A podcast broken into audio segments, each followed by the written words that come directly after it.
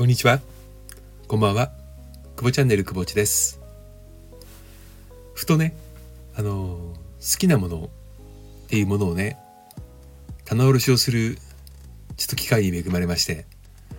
え自分がね、小さかった頃からね、今に至るまで好きだった人、俳優、アイドルね、それから、えー、アーティスト、それから音楽、えー、好きだった音楽。あね CD、まあ、当時で言ってレコード版ですよね。LP 版、え、EP 版。それから好きな映画洋画邦画。っていうものをわーっとね思い出す限り書き出していきました。そしてその中で忘れていたものをね発見するんですよね。あこれ好きだったな。とかね書き出していく中でそういえばこれも好きだったっていうね横つながりキーワードつながりっていうのが出てきた時になんかものすごいねあの不思議な感覚に襲われたんです書き出していってその趣味の関連性を紐で結んでいくとねものすごい膨大なね膨大なですよマインドマップっぽいのが出来上がるんですよね。うん、それが自分を今までね、まあ、物心がついてからっていうのはなかなか覚えてない覚えてないですけれどもただ書き出してる中で自分の好きだったものっていうのを思い出しながら書き出していくと小さな小宇宙がね出来上がるんです。それが私を構成していたもの。そして今も私の特性を形作っているもの。どれほど好きであったとしてもどれほどのめり込んだとしてもそれを一生ね好きであり続けるっていうのはなかなか容易ではないです。小さい頃に憧れた俳優憧れたアーティストこうなりたいこの生き方を真似したいそう思いながら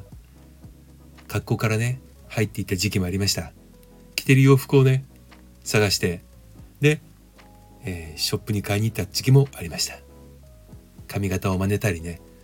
えー、いろいろとした時期がありました。そういった経験は決して無駄ではなく今もねそれを好きだった自分を決して恥じてはいません。うん、私はどちらかというと女性のね、えー、多分歌手よりも男性のね、えー、まあ、グループというか海外ですけどねアーティストが好きだったりしてましたなので比較的服装とかね間に合いやすかったしそのアーティストが喋ってる言葉とかねインタビュー記事とかを見ながらねその世界観かっこいいななんでこんなこと言えるんだろうとか思いながらね。招いていた思春期の思春期。そして20代前半までね。うん。いろいろ振り返ってみるとじゃあ自分がね生まれ持って生まれて持ってきたもの。うん。生まれ持っているものってなんだろうな。今の自分からそれら影響を受けた数々のものを引いた時に自分に残るものって何だろう？そういうねことを、えー、ちょっとねオリジナルワークとしてこっから先は自分で考えてねちょっと今始めてるとこです。積み上げから引き算ですね。うん。幼稚園の頃それから小学校中学校高校大学で同時にやっていたアルバイト。そして社会人になってね。うん。例えばですけども自分が好きだった人であるとかね。友達だった人親友書き出していっても面白いマインドマップができるのかもしれない。ネガティブなことはあまし言いたくありませんが苦手だった人っていうのもね書き出してみるとでなぜ苦手だったんだろう何かがあったんだろうか。っていうことも振り返りながら書いていくとそれはそれで自分自身を形作っているマインドマップが出来上がると思います。自分を知るということは自分を棚卸しするということにも近いですよね。仕事やねえー、まあ居住空間っていうのは棚卸しをしたり整理をしたりします。でも自分自身の思いを棚卸しをするという機会はそうそうね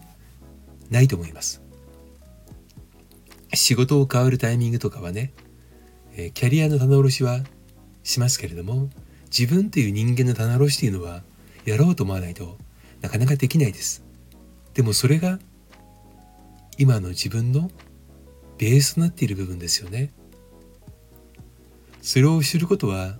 何につながると思いますか？自分自身を知ることは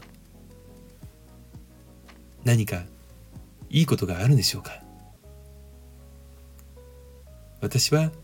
自分自身を知るということは今ねこれからこの1秒後1分後1日後また新しい一歩を踏み出す時のねブースターになると思ってるんです。生きてきた経験全てがね今の自分今のあなたを形作っているもの。そう考えるとじゃあこれからまだ見ぬ新しい時間を新しい明日をね迎える時にどのようにそれが生かされていくのか何を教訓として生きるのかとても大切だと思います。毎日毎日忙しいあなたへ。今日の夜寝る前に3分でも5分でもいいです。全部を棚卸しするには時間がかかりすぎます。あなたが小さい頃によく読んだ本よく聴いた音楽もしくはよく見たテレビドラマアニメ好きだった映画思い返してみてその時に今の自分をオーバーラップさせれたらいいんではないかなと思います。今日のくぼっちは新しいワークをね、えー、考えるきっかけとなったことをお伝えさせていただきました。それではまたくぼっちでした。